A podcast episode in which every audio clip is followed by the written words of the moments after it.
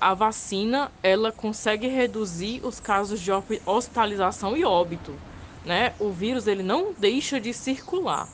Por que que isso acontece? Porque a gente está lidando com um vírus que ele é antropozoonótico, ou seja, tanto ele circula nos seres humanos como ele circula nos animais e ele tem, né, é, é, os seus, dentro, dentro dos seus componentes a gente destaca duas principais proteínas, né, que é a hemaglutinina e a neuraminidase, né? São 16 é, é, hemaglutininas e 9 neuraminidades que elas fazem é, composições diferentes, né? Geram vírus diferentes.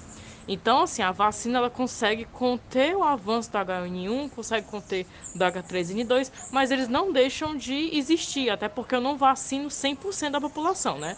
Eu vacino quem tem, é, no caso, risco de desenvolver é, casos mais graves.